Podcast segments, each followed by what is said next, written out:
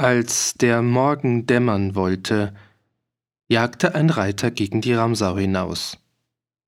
Bevor er das Ziel seines Speerweges erreichen konnte, stieg hinter den östlichen Bergzinnen der schöne Tag herauf. Über dem Hängmoos lag die erste Morgensonne. Das Gras der trockengelegten Weideflächen hatte einen Goldton in seinem Grün, und die frische Luft war zart erfüllt vom süßen Wohlgeruch der Kohlröschen.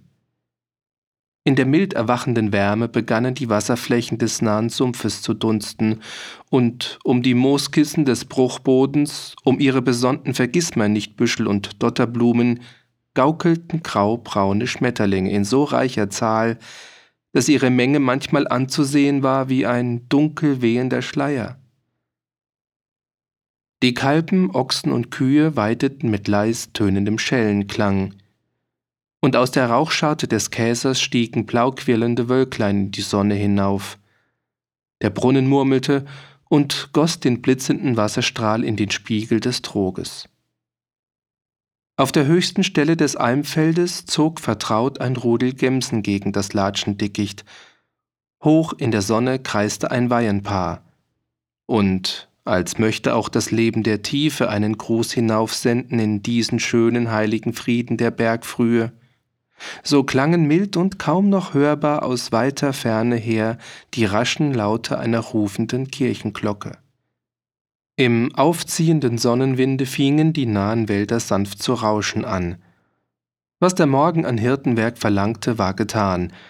Jedes Rind hatte Salz bekommen, die Kühe waren gemolken, die Milch war aufgestellt in hölzernen Schalen. Ein leuchtender Streifen der Sonne fiel durch die offene Tür in das Zwielicht des Hüttenraumes. Neben dem Feuer saßen Jula und ihr Bruder Jakob in der Herdmulde und aßen die Morgensuppe.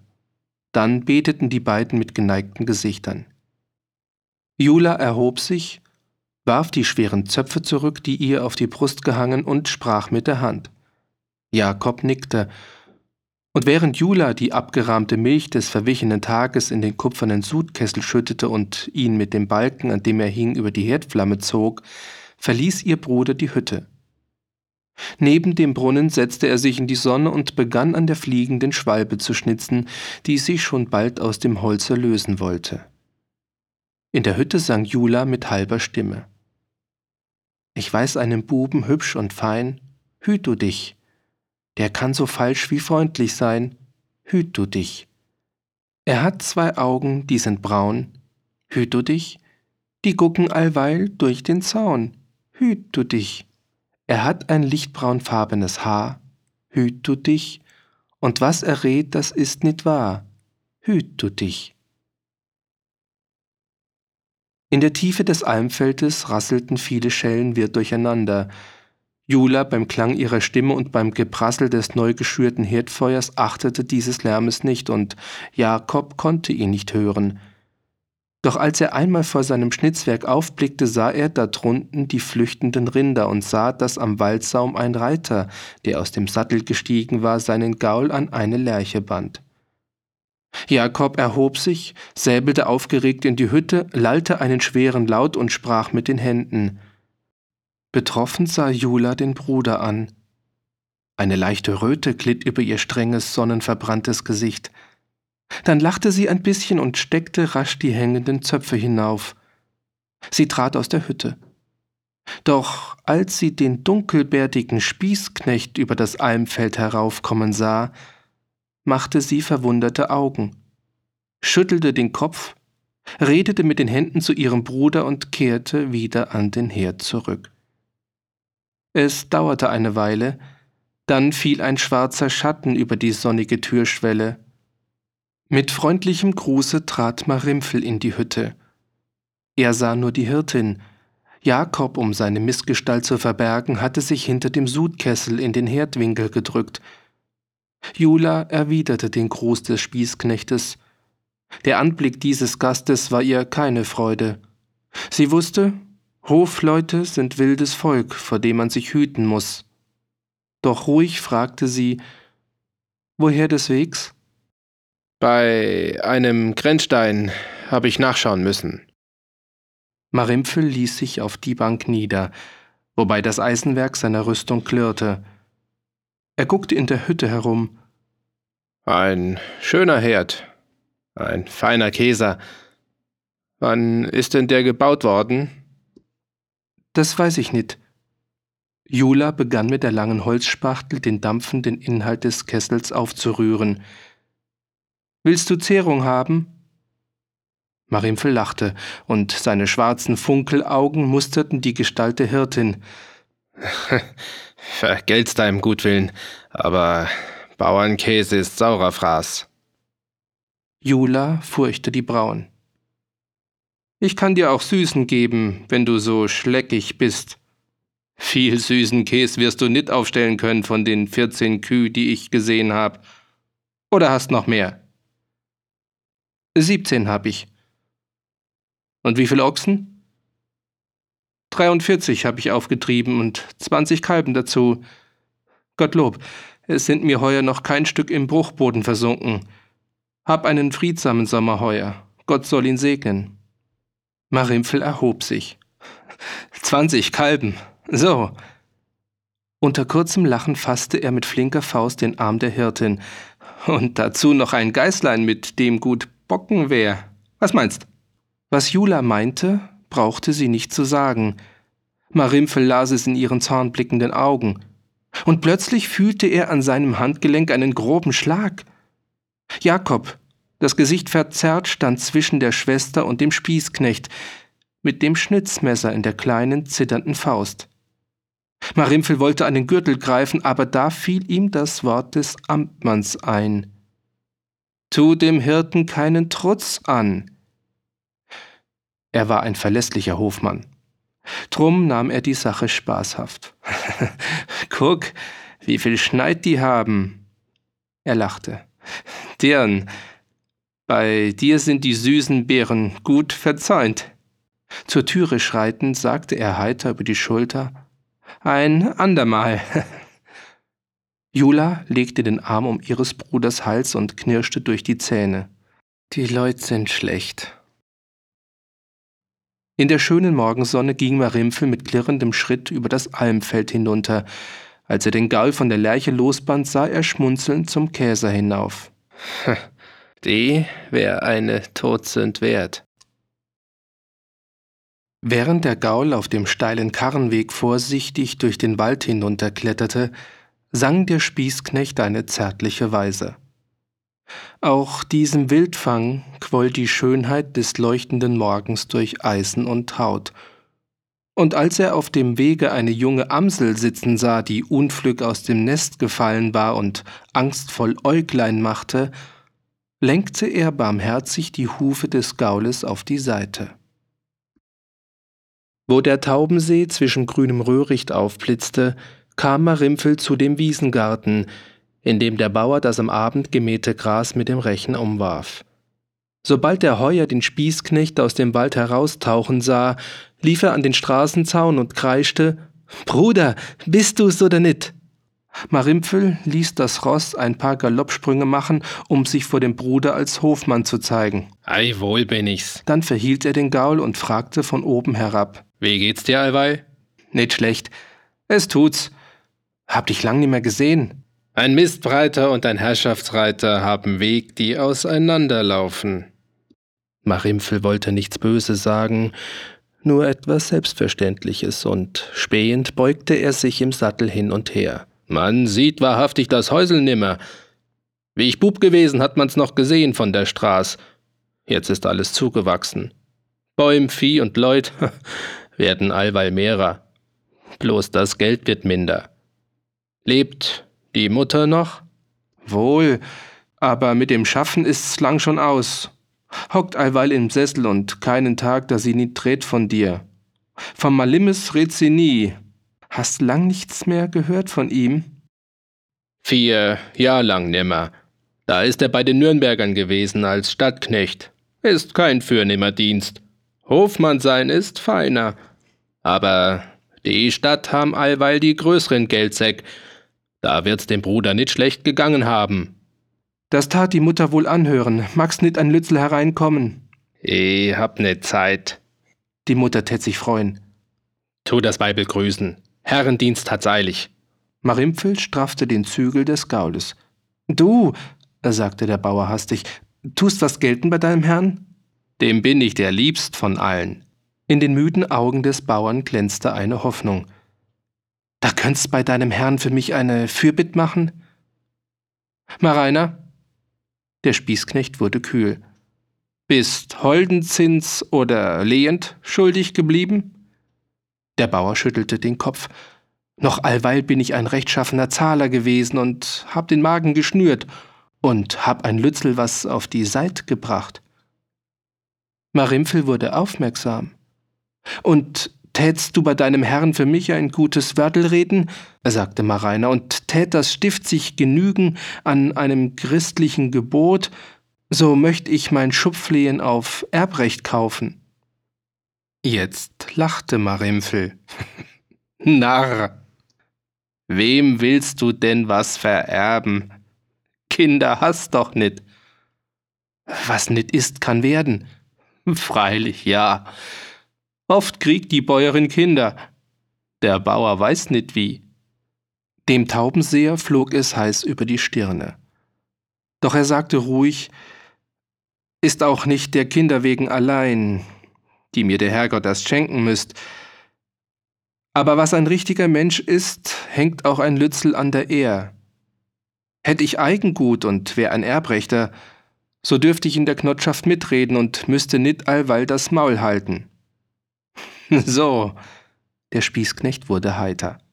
Erbrechter werden und den Brotladen aufreißen und wieder die Herrschaft schreien und da soll ich helfen dazu? In den Augen des Bauern brannte die Sehnsucht. Bist nit mein Bruder? Richtig, ja. Das hätte ich als Hofmann schier vergessen und freundlich sagte Marimpfel. Wie viel kannst dem Herrn bieten fürs Erbrecht? Zögernd, an jeder Silbe klebend, sagte der Bauer Sechzig Pfund Pfennig. Mehr hab ich nicht. Sechzig Pfund hast?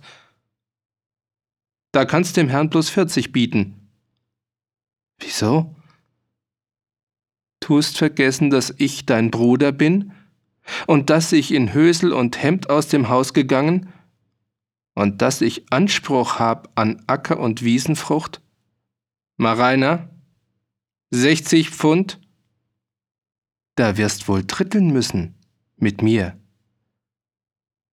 Der Bauer sah den höfischen Bruder an und wurde mauerbleich über das ganze Gesicht und ohne noch ein Wort zu sagen, drehte er sich um und ging durch die Wiese davon. Marimpfel hob sich im Sattel und rief dem Bauer lachend nach Gott's Gruß, Mareiner, ich komm bald. Dann ritt er davon. Der Taubenseher ging an seinem Rechen vorüber, unter schattenden Bäumen hindurch und kam zu einem grauen Balkenhaus, über das ein großes Moosdach herging, wie eines Mannes Hut ein kleines Kind bedeckt. Neben der Haustür saß, von Sonne umspielt, in einem grob gezimmerten Holzsessel eine alte, weißhaarige Frau mit gichtisch verkrümmten Händen, zermürbt von der schweren Arbeit eines langen, mühsamen Lebens. Kindl, sagte sie zu dem vierzigjährigen Manne, was hast? Der Bauer biss die Zähne übereinander und schien sich auf eine Antwort zu besinnen. Dann sagte er Mutter, der Marimpfel ist da gewesen. Und ist nit herein zu mir? Mareiner schüttelte den Kopf und trat ins Haus. Ohne sich zu regen, murmelte die alte Frau vor sich hin ist da gewesen und ist nit herein zu mir. Ein Weg schier kaum ein halbes Vater unser lang und steht am Zäunel und geht nit herein zu mir. Sie hob das zerfallene Gesicht und ihre trockenen, fast schon erloschenen Augen suchten irrend im Blau des Himmels. Heilige Mutter, was sagst du jetzt? Geduldig blickte die alte Frau in dieses schöne, reine Blau empor und wartete auf Antwort. Vor 60 Jahren, als 14-jähriges Dirnlein, hatte sie die Gottesmutter zur Patronin ihres Lebens erwählt, war Marienträgerin gewesen, bei jedem Bittgang in und außerhalb der Kirche, hatte sich eine 30-Jährige zum Ehestand segnen lassen an einem Marientag und hatte jeden der drei Buben, die sie geboren, bei der Taufe einen Festtag der Mutter Maria als segensreichen Namen in das Leben mitgegeben. Mareiner hieß Maria Reinigung, Malimis hieß Maria Lichtmess, Marimpfel hieß Maria Himmelfahrt. Auf dem Moosdach gurrten die Tauben, kleine Vöglein sangen in den Kronen der Bäume, es krähte der Hahn und die Hühner gackerten, es rauschte der nahe Wildbach, die Bäume flüsterten, am Waldsaum grunzten die wühlenden Schweine. Alles redete, was Natur und Leben hieß. Nur dieser schöne blaue Himmel schwieg. Und als die Augen der alten Frau den Schmerz des Lichtes fühlten und wieder heruntersanken zur Erde, sah diese Mutter ihr vierzigjähriges Kindel Mareiner mit Hacke und Spaten scheu hinüberspringen zum Walde. Unter dem Kittel trug der Bauer einen schweren Ledersack, in den das Spargut seines Schweißes eingeschnürt war. Dreiundachtzig und ein halb Pfund Pfennig in rheinischem Gold, in Silber und schwarzem Blech. Weil Mareiner einen Bruder hatte, der Hofmann war, vergrub er diesen Sack im Dickicht des Waldes zwischen den Wurzeln einer alten Fichte, die er unauffällig mit dem Messer merkte, als er den Boden geebnet und wieder mit Moos bedeckt hatte. Kein Fuchs hätte da einen Wandel der Dinge wahrgenommen. Während Mareiner beruhigt sein unsichtbares Werk betrachtete, erfreute sich Marimpfel auf seinem trabenden Gaul immer wieder des gleichen Rechnungsschlusses. Von 60 ein Drittel ist 20. Was konnte man im Leben nicht alles haben für 20 Pfund Pfennig? Der adlige Chorherr Jettenrösch bezahlte seiner Hübschlerin und Pfennigfrau für alle Lieb und Freude eines langen Jahres nur 15 Pfund. Freilich war, wie die Leute munkelten, Herr Jöttenrüsch bei der frommen Fräulein Rosolai nicht der einzige Zahler. Marimpfel lachte. Von den Herren, die klug sind, kann man lernen. Gute Kameraden und Knotten müssen teilen können, ohne Neid bei Trank und Schüssel, bei Mühsal und Pfennigsack. Warum nicht auch bei der süßesten von allen Freuden? Wie mehr sich Teilen in des Lebens kosten, umso billiger wird des Lebens Rausch. Und Marimpfel wusste nun eine, die ihm gefiel. Warum sollte man die nicht zum Pfennigweibel machen können? Jungferntrutz ist wie Maienschnee. Um ein freudenreiches Leben ist alles feil, und wie gut ihr das stehen muss, wenn sie das schwere Schwarzhaar im grünen Schleier hat. Und reitet ein hoher Fürst durch Berchtesgaden, so muss ihm die schöne Hübschlerin des Marimpfel das rote Stricklein spannen und die lustige Ehr erweisen. Große Herren haben kleine Lustbarkeiten gern und wissen, wie man danken muss. Während Marimpfel diese goldenen Zukunftspläne schmiedete und durch die einseitige Häusergasse der Ramsau ritt, schien ein stummer Lebensschreck vor ihm herzutraben. Wo Leute oder Kinder vor den Türen waren, verschwanden sie flink im Haus, und ein Hund, der mit schweren Holzknebel am Hals auf der Straße in der Sonne gelegen hatte, wurde durch einen schrillen Pfiff in das Gehöft gerufen, zu dem er gehörte. Hinter dem Haus des Leutgeb lenkte Marimpfel von der Straße weg und ritt zu einem hohen Hag hinauf, der ein auf grünem Hügel liegendes Gehöft umschloss.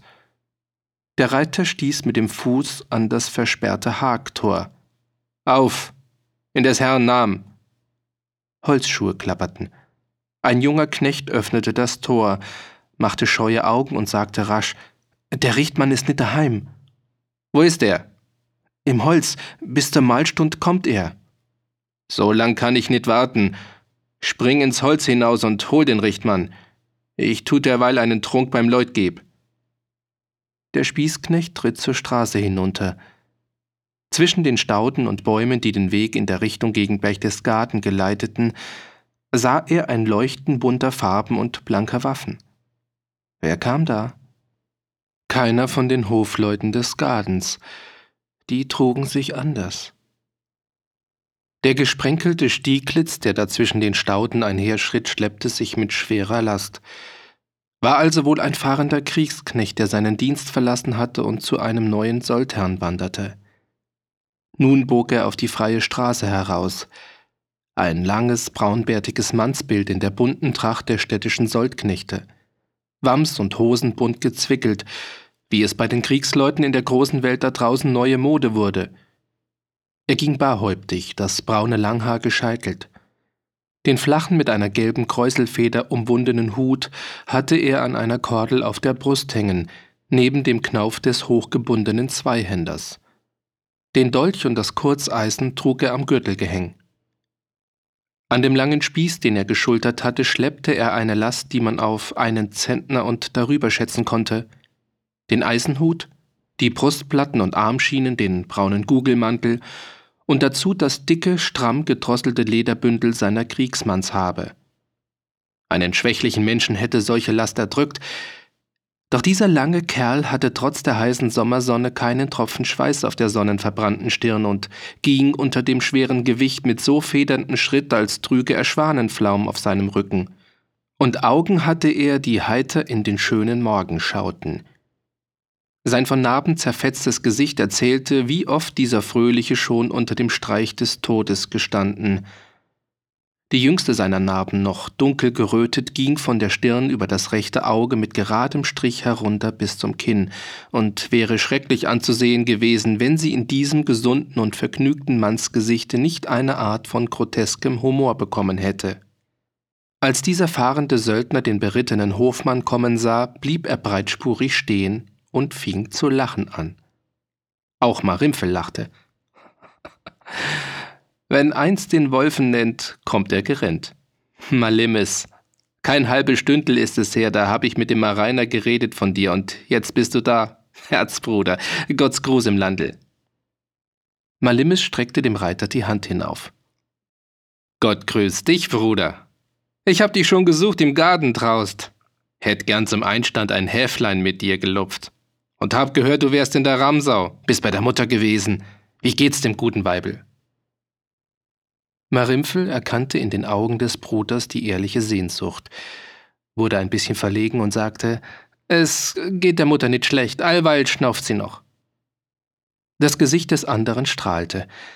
Gute Botschaft. Will den lieben Herrgott danken dafür. Am Sonntag werfe ich dem Mestpfaffen einen Goldpfennig in den Bettelsack. Ich hab's. Einen Winter lang kann ich mich auf die Faulhaut legen und kann der Mutter ein gutes Leben machen. Komm, Bruder, kehr um. Lass uns selber daheim.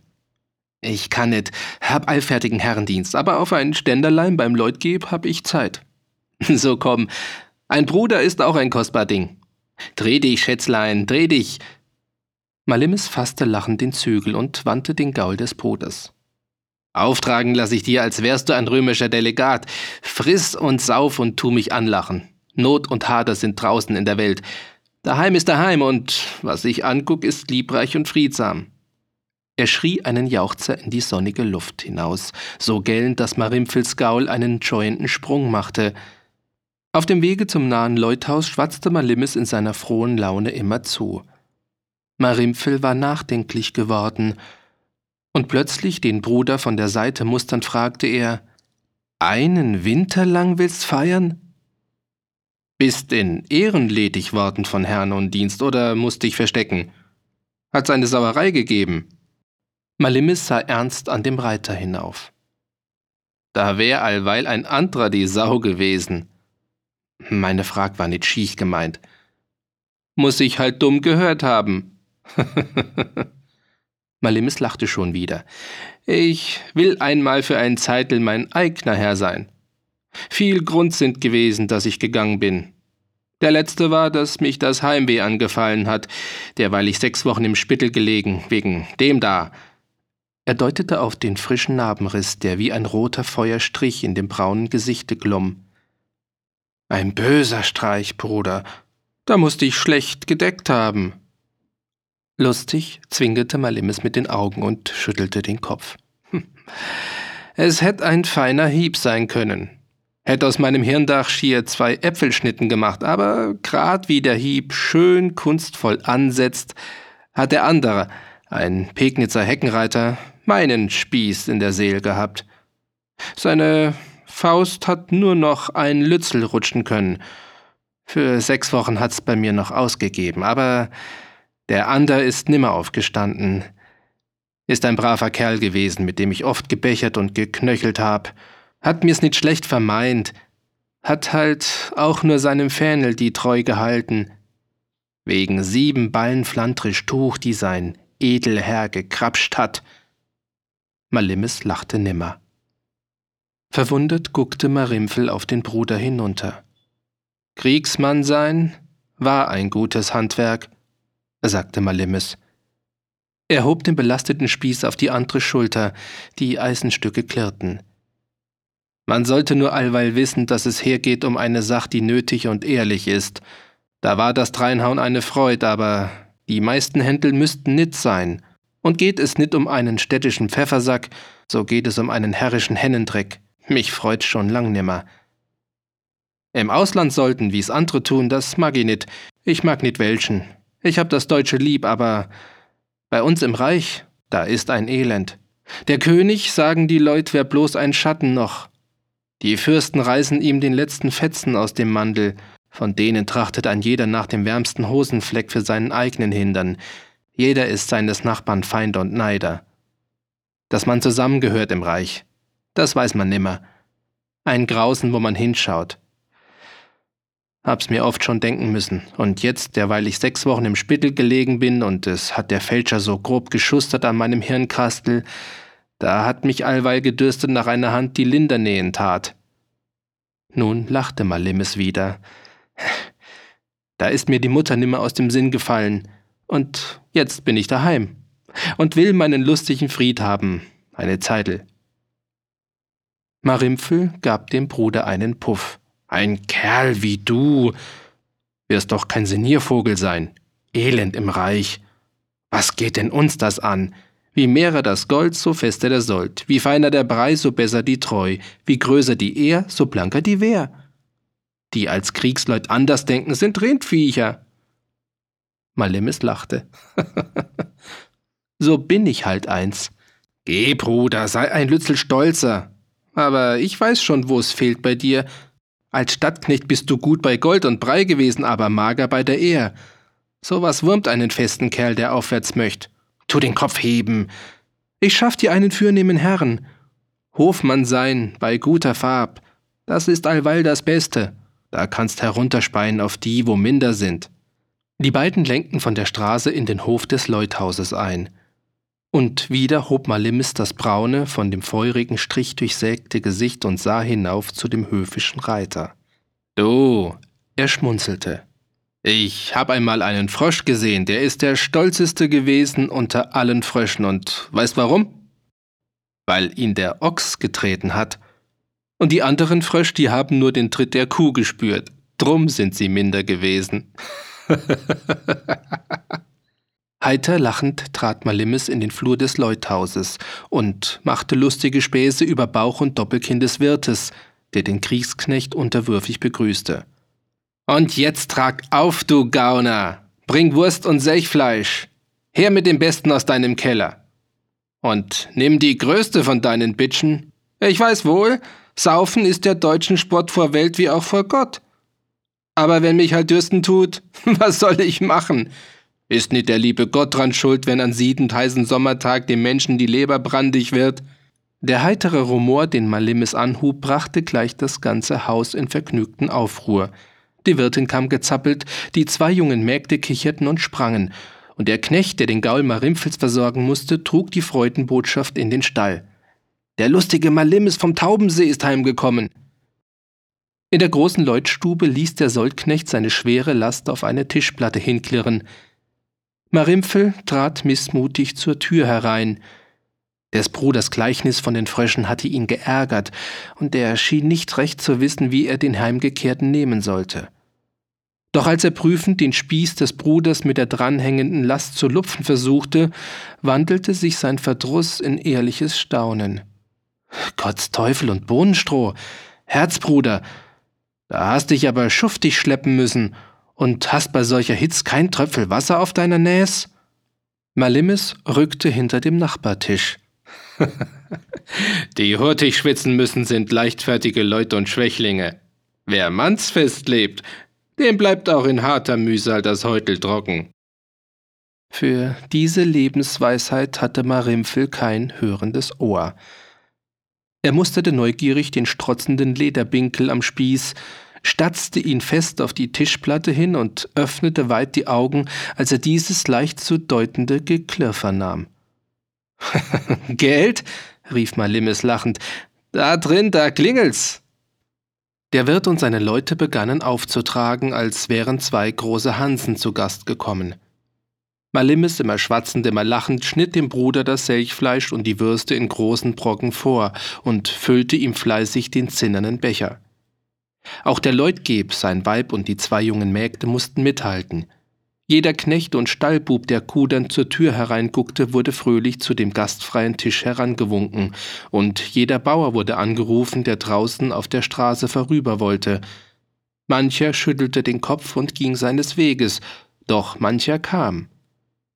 Bald saßen an die dreißig um die lange Tafel, zu der man Tisch neben Tisch zusammenrückte. Marimpfel, um dem lustigen Bruder gefällig zu sein, bezwang seinen Hofmannsstolz und gab sich als Herr, der sich gnädig niederbeugt, zu den Minderen. Doch Malimis hatte eine Art von kameradschaftlicher Freude an der randalierenden Gesellschaft, nannte sie seine Kump und Dumpernei, war der Obrist Schluckhauptmann und kommandierte mit drolligen Sprüchen den Becherlupf. Der städtische Soldknecht und der gartnische Hofmann vertrugen viel – Sie schluckten munter und behielten klare Köpfe, während die anderen bald in einen feuchtfröhlichen Dusel gerieten. Ein altes, dürres Bäuerlein, das die billige Schluckstunde eifrig nützte, kam in so mutige Laune, dass es neben scheuer Ehrfurcht vor Marimpfel gegen den lachenden Stadtknecht spöttische Redensarten zu werfen wagte. Wieder ließ Malimis die leer gelupfte Bitsche füllen. Leutgeb, spring und bring, ich zahl's, ich bin ein redlicher Kriegsmann und hab's. Bin nicht der deutsche König, der Atzung, Trunk und Herberg schuldig bleiben muss, seit ihm die Fürsten das letzte Hellerlein aus dem Säckel gerissen. Haben tust du's? schrie das mutige Bäuerlein. Woher denn hast du's? Vom Sold wirst dir's nit abgespart haben, wie? Mensch, zeig deine Hand her. Hast Christennägel oder Geierklumpen? Kriegsleut sind schieche Greifer. Wozu hetzt denn der Bauer und Pfeffersack, fiel Marimpfel ein, wenn's ihm der Kriegsmann nit nehmen sollt? Malimis lachte. Denen man nimmt, die verstehen's nit. Der gartnische Hofmann wartete mit Sprichwörtern auf. Rauben ist keine Schand, das tun die Besten im Land. Mir flecket's nit die Händ, wenn's einen Ritter nit schänd. Ist aber schon oft so ein Ehrenschilder gefangen worden und hat verschnaufen müssen im Hanfsamen. Ein Griff, den das Bäuerlein nach dem Halse tat, erklärte deutlich, wie das Wort vom Hanfsamen gemeint war. Marimpfel verlor die gnädige Laune und wollte mit der Faust über den Tisch hinüberschlagen, doch Malims fing den Arm des Bruders auf. Tu Fried halten, Herr Hofmann. Der Bauer hat recht, wie die Fürnehmen das Beispiel aufstellen, so machen's die Minderen nach. Drum ist es Gesetz geworden im Land. Schlupf durch und alles ist erlaubt. Lass dich fangen und alles ist verboten. Und du? kreischte das Bäuerlein. Bist noch nie nit erwischt worden? schon, oft.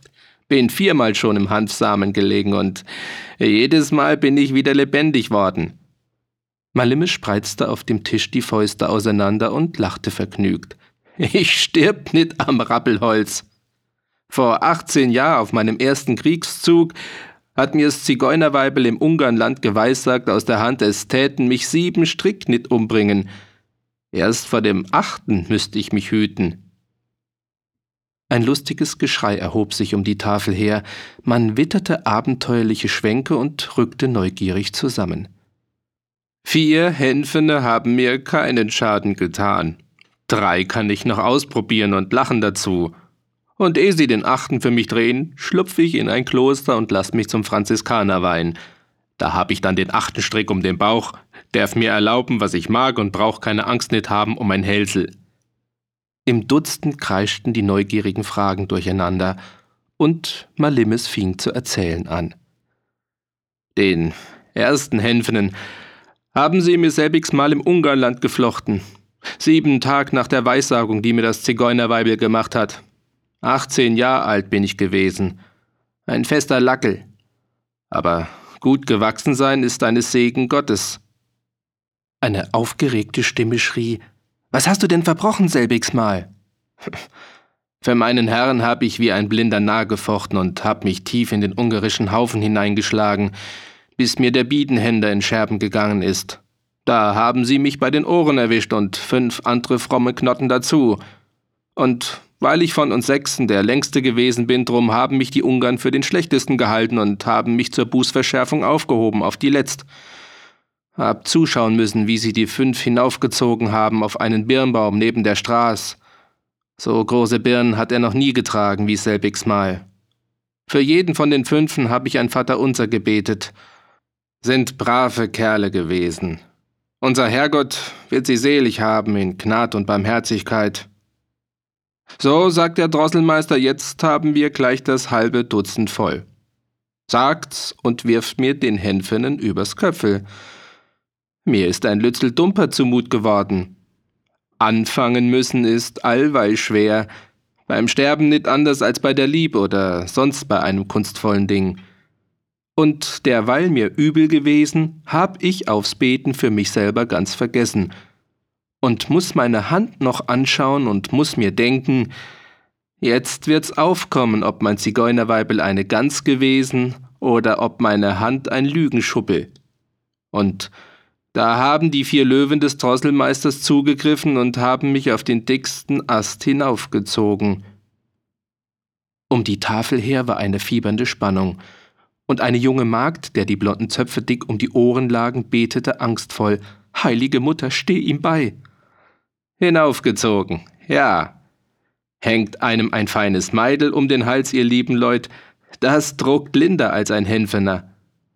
Und wie mir schon ein Lützel blau wird vor den Augen, saust eine Staubwolke her übers Feld, und die unsrigen sind da und schlagen drein wie fleißige Bauern mit dem Drischel. Aushalten, schreit's in mir, ich pluster den Hals auf wie ein Truthahn und seh durch farbigen Nebel noch, dass einer auf hohem Gaul zu uns Sechsen herreitet. Ich will noch sagen, guck, mein Zigeunerweibel war ein gescheites Luder. Aber da geht mir kein Schnaufer nimmer durch den Hals, und es ist mir eine süße Finsternis durchs Leben geronnen. Jählings tu ich die Augen auf und lieg im schönsten ungarischen Gras.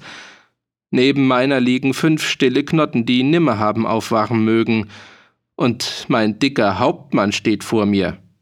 Wie geht's, Malimis?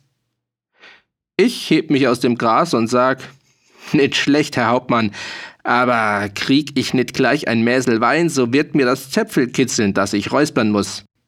Ein freudiger Jubel erhob sich am Tisch, es macht den Menschen die Seelen warm, wenn sie einen lachen sehen, der dem kalten Tod entronnen. Zärtlich sagte die blonde Magd, oh, heilige Mutter, dem hast beigestanden. Marimpfel, in dem das Abenteuer des Bruders ein stolzes Wohlgefallen weckte, schob ihm die Kinne hin. Schluck, Herzbruder, schluck, dass dich das Zäpfel nit kitzelt. Und als Malimis nach festem Trunk die Kanne niederstellte, drängten die aufgeregten Stimmen schon das andermal. Wie war's das andermal? Das ist im Klevischen gewesen. Vier Jährlein nach dem ungarischen Handel. Die Zärtliche fragte, Hast im Klevischen auch so treu gefochten wie im Ungarland? Nein, Meidel. Malimis bekam einen Zug von Ernst im Gesicht. Da habe ich im trunkenen Übermut eine schieche Sache verübt. Was denn für eine? Dir sag ich's nit. Junge Meideln müssen nit alles wissen. Dem Kapuziner hab ich's gebeichtet. Der hat arg geschumpfen und hat gesagt, ich absolvier dich bloß, weil du sterben musst. So schiech ist die Sache gewesen, dass mein eigener Hauptmann mich zum Baum hat führen lassen, derweil ein grobes Unwetter am Himmel gehangen hat. An mein Zigeunerweibel habe ich gar nicht denken mögen, denn meine Straf ist redlich verdient gewesen.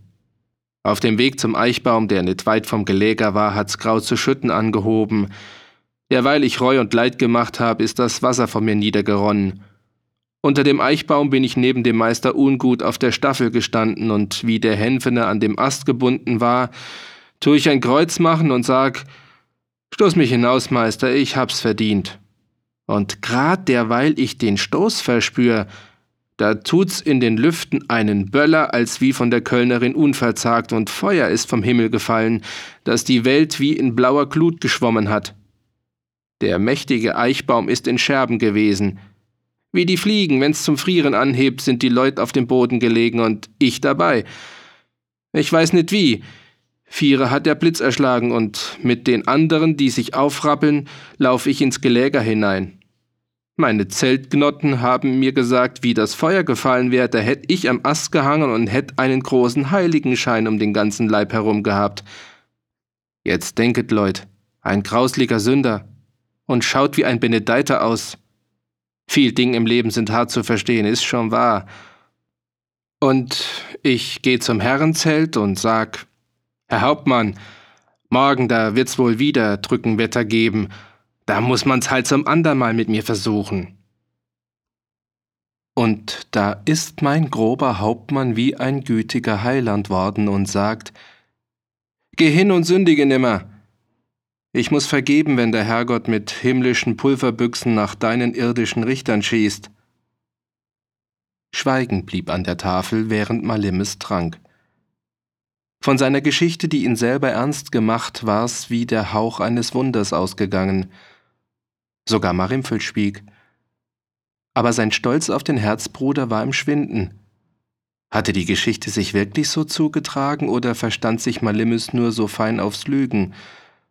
So oder so, Marimfel begann auf den Bruder eifersüchtig zu werden, begann es ihm zu neiden, dass diese Grübelnden am Tische mit großen Augen und offenen Mäulern zu ihm aufstaunten.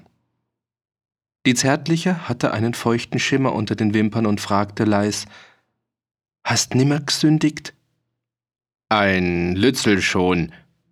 Weißt, Meidel, Mensch bleibt Mensch. Malimes schmunzelte. Aber so grauslich wie selbigs mal im Klevischen ist niemals nimmer ausgefallen. Er ließ die Bitsche kreisen. Und wie sie mich das drittmal hätten hängen mögen, das ist bei Ulm gewesen vor sieben Jahren. Da habe ich das feindliche Geläger ausspähen müssen und da haben sie mich hopp genommen. Marimpfel reckte sich. Wirst es halt dumm gemacht haben? So, meinst. Der Bruder blinzelte ihn heiter an. Mach's 18 Jahre lang mit und nachher komm und sag mir, wie's am besten ist. Ein Gelächter surrte um den langen Tisch, und Marimpfel tat, als wäre ihm das Mitlachen ein Vergnügen. Da erschien der junge Knecht des Ruhnotter in der Tür und rief dem gartnischen Hofmann zu, mein Bauer ist heimgekommen. Jetzt kannst ihm Botschaft sagen. Marimpfel schlug mit der Faust auf den Tisch. Die soll er sich holen, der.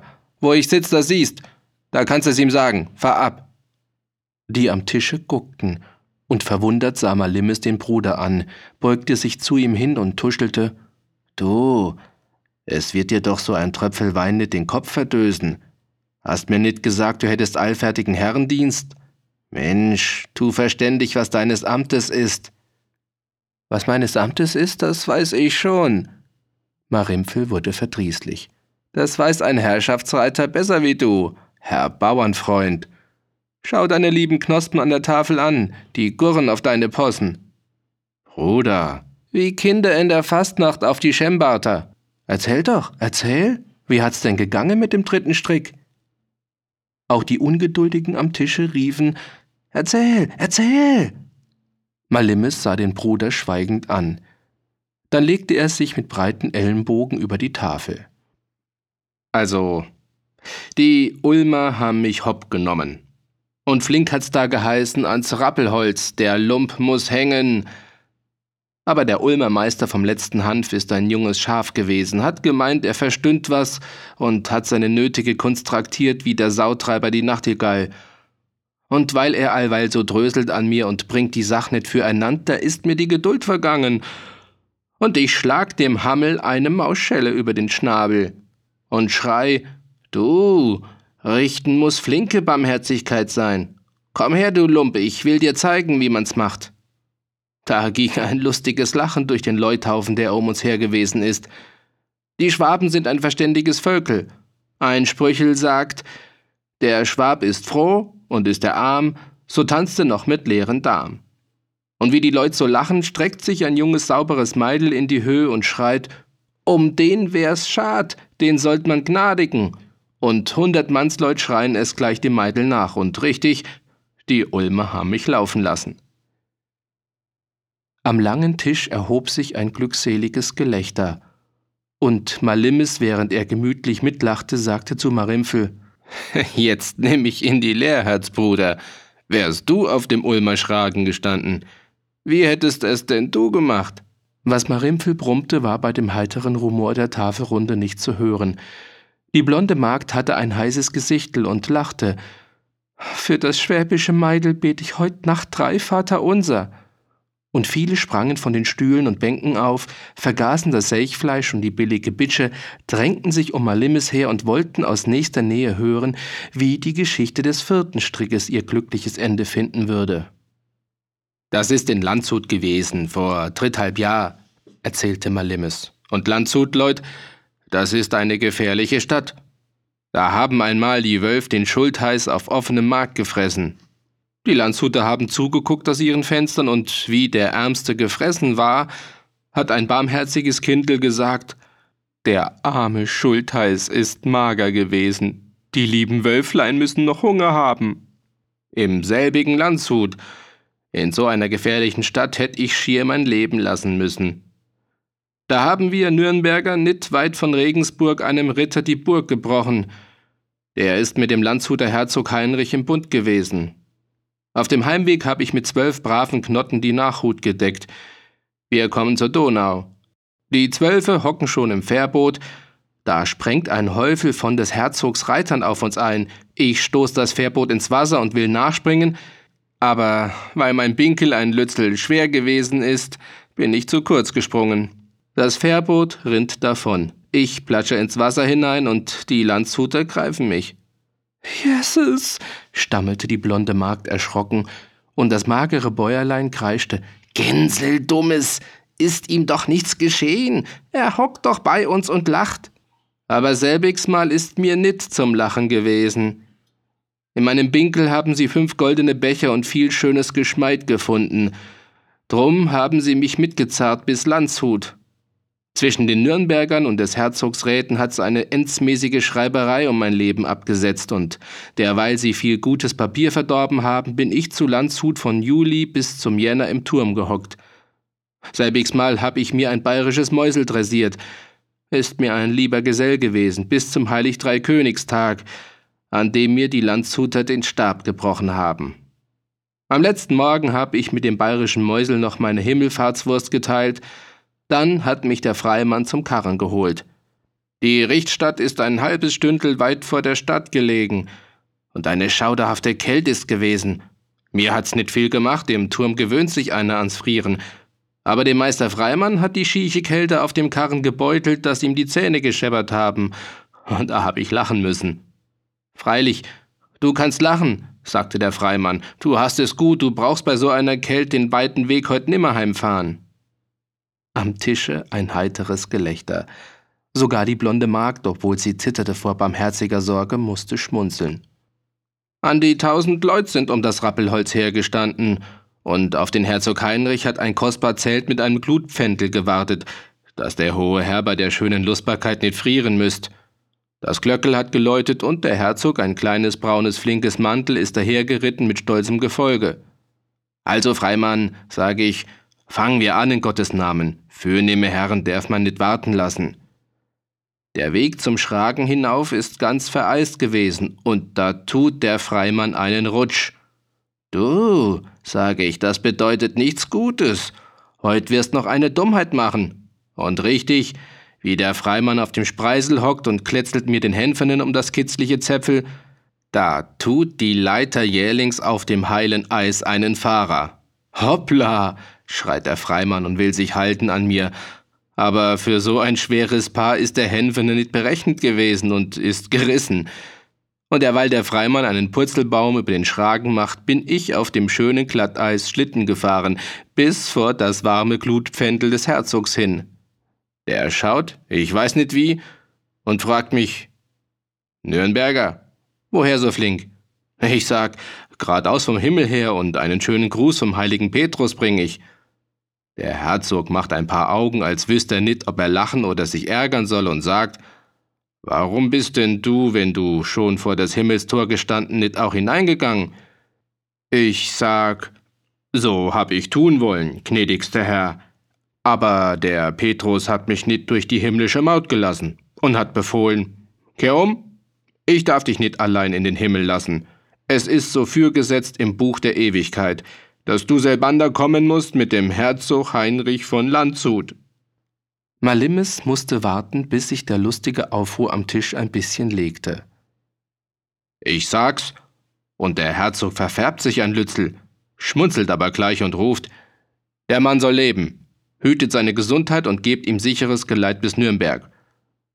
Und wie ich mit dem Freimann wieder heimgefahren bin nach Landshut, schaut, da hat mich, weil ich so lang mit meinem dünnen Hos auf dem kalten Eis gesessen bin, halt auch ein Lützel gefroren. Und ich sag zum Freimann, Geld, da siehst du's, man soll den Tag nicht vor dem Abend loben. Schau, jetzt geht's mir auch nicht besser als dir. Am Tische ging ein Spektakel los, so laut, dass man das einzelne Wort nicht mehr verstand. In heiterem Aufruhr schrien sie alle durcheinander und fingen darüber zu streiten an, ob der Herzog Heinrich von Landshut einen abergläubischen Schreck verspürt oder den Galgenspaß mit einem barmherzigen Herrenscherz erwidert hätte. Während dieses Streites schlich sich die blonde Magd mit heißem Gesicht zu Malimis hin, schlang ihm plötzlich den Arm um den Hals und flüsterte ihm ins Ohr Magst mich haben? Er lachte, küsste sie schnell auf die glühende Wange, gab ihr einen Schlag auf die runde Seite und sagte Dummes Gänsel, du, aber ein richtiges Weibel bist. Lauft der Tod einem Mannsbild nach, so rennt dem Tod noch allweil ein Weibel voraus, das flinker ist. Der Knecht des Ruhnotter war in die Stube getreten. Marimpfel sprang auf und schrie Wo ist dein Bauer? Warum kommt er nicht? Der Bauer lass dir sagen, er wartet noch, bis ich heimkomm. Dann muss er wieder zur Arbeit in Zolz. Gleich nach dem letzten Wort machte der Knecht sich wieder davon. Dem gartnischen Hofmann schwoll der Kamm. Wart, Bauer, dir sag ich ein Wörtel. Da fasste Malimis den Arm des Bruders und mahnte freundlich, Tu dich besinnen, sei gescheit. So gescheit wie du bist, bin ich schon lang gewesen. Marimpfel befreite seine Faust, stieß ein paar der lustig Streitenden aus seinem Weg und verließ die Leutstube. Draußen fluchte er wie ein Bauer bei der Frohen, und als er im Sattel saß, bekam der Gaul so grob die Sporen, dass er ein paar rasende Sätze machte. Zugleich mit dem jungen Knecht erreichte Marimpfel das Hagtor des Runotterhofes, ein weites, sauber gehaltenes Gehöft. Wie ein viereckiger Hügel lag der von Geflecht umhürtete Düngerhaufen vor den zwei niederen Stallgebäuden, in denen es stille war. Eine große Scheune und daneben das Wohnhaus, ein schwerer Holzbau, fest und klobig, grau vor Alter. Weiße Tauben gurten auf dem steilen Dach, das halb die Sonne hatte und halb im Schatten von drei alten, mächtigen Ulmen träumte. Hinter den Bäumen lag ein Gärtchen mit blühenden Blumen. Außer dem jungen Knecht, der mit dem Reiter gekommen war und gegen die Stelle ging, war niemand zu sehen. Bauer! schrie Marimpfel und hatte mit dem ungebärdigten Gaul zu schaffen. Keine Antwort ließ sich hören, niemand kam. Gott's Teufel und Bohnenstroh! Was ist denn, Bauer? Bauer! Da rief der Knecht von den Ställen her, der Bauer ist im Haus, wirst wohl hinein müssen. Marimpfel sprang aus dem Sattel, warf den Zügel des Gaules über einen Pflock und trat in den dunklen Flur. Zur Linken stand eine Tür offen, die führte in einen großen niederen Raum mit fünf kleinen Fenstern. Der Boden war mit Lehm glatt ausgeschlagen und mit rötlichem Sand bestreut. Wände und Decken bestanden aus dem braunen Gebälk des Hauses. Ein großer Ofen, gemauert, und eine Bank um den ganzen Raum herum. In der Fensterecke ein schwerer Tisch mit vier dreibeinigen Stühlen davor, und im Mauerwinkel ein hölzernes Kreuz mit frischen Wacholderzweigen. Bei einem der kleinen Fenster saß Ruhnotter, die Faust über die Tischplatte hingestreckt, ein fünfzigjähriger, schwer, fest und knochig in verwittertes Lederzeug gekleidet. Das glatt auf die Schultern fallende Haar war halb ergraut, das Gesicht von Gram und Arbeit hart versteint. Doch in diesem Gesicht glänzten die gleichen Augen ruhig und blau wie in den Gesichtern seiner beiden Kinder. Als der Bauer den Spießknecht kommen sah, erhob er sich. Gottes Gruß in meinem Haus. Schon auf der Schwelle fing Marimpfel zu brüllen an. Du, Kerl, was bist denn du für einer? Der Richtmann Ruhnotter bin ich. Oder muss ich meinen weißen Stab holen, dass du merkst, mit wem du redest? Diesem ruhigen Ernste gegenüber kam Marimpfel zur Besinnung. Eines Richtmanns Stab und Würde mussten auch einem Hofmann heilig sein. Der Spießknecht schwieg. Er musterte den Mann mit funkelnden Augen und sein Zorn erstickte in einem halben Lachen. Dann sagte er grob: Bauer, du bist befohlen für meines Herrn Spruch und musst mir folgen auf der Stell. Ruhnotters ernster Blick schien in dem Gesicht des Spießknechtes lesen zu wollen. Meines Herrn Wort in Ehren. Ich komm. Er rief zu einem Fenster hinaus: Heiner, tu mir den Schimmel zäumen, und sagte zu Marimpfel: Gleich bin ich wegfertig. Er trat in eine Kammer.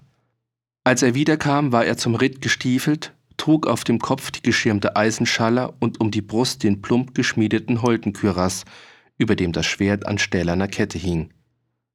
Marimpfel machte zuerst verdutzte Augen, dann fragte er spottend, Willst fechten mit dem Amtmann? Das nit. Aber was Weg heißt, ist unsicher. Man sieht sich für. Draußen klang der Hufschlag eines schreitenden Pferdes. Komm! In der Sonne führte Heiner den Schimmel vom Stall herüber, ein kleines, festes Rössel, das mit einem Strick gezäumt war und keinen Sattel hatte, nur einen Gurt, an dem die Bügel hingen. Bauer, Marimpfel lachte, dein Gaul hat einen schiechen Heubauch, da wird er schnaufen müssen neben meinem Ross. Festschnaufen ist gesund. Die beiden stiegen auf und als sie zum Hagtor ritten, warf der Bauer einen sorgenvollen Blick über sein Gehöft. Vom Leuthaus hörte man den Lärm der lustigen Kumpanei. Marimpfel drehte den Kopf nicht. Auf der Straße brachte er seinen Gaul in jagenden Trab.